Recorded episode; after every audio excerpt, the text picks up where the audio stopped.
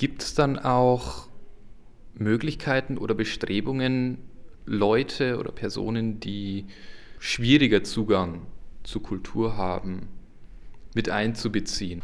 Zunächst mal ist es natürlich unser Ziel, kulturelle Bildung für alle zu ermöglichen. Dabei gibt es Gruppen, die eher zugänglich sind und Gruppen, die schwieriger zugänglich sind. Eher zugänglich sind sicherlich die Gruppen, die bereits durchs Elternhaus oder Schule oder die Kita äh, mit äh, kulturellen Dingen in Berührung gekommen sind.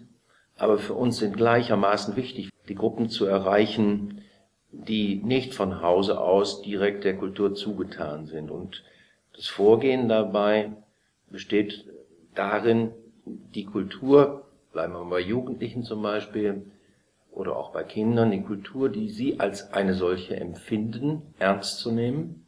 Mhm. Deshalb der Hip-Hop oder der Rave oder das Impro-Theater gehört genauso dazu äh, wie die sogenannte Klassik, das ernst zu nehmen und den Kindern oder Jugendlichen zu vermitteln, das, was ihr da macht, ist eine Kultur, die wichtig ist auch für diese Gesellschaft, auch wenn sie vielleicht nicht so anerkannt ist.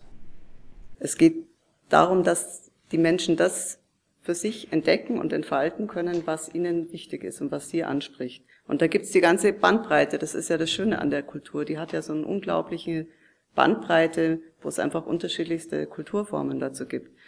Und es geht auch gar nicht darum, jetzt jemanden an irgendwas heranzuführen, dass er lernt, irgendwie, dass jetzt was für ihn wichtig sein könnte, sondern einfach ihm die, die Kultur an die Hand zu geben als ein Mittel, sich auszudrücken und sich die Welt zu erschließen.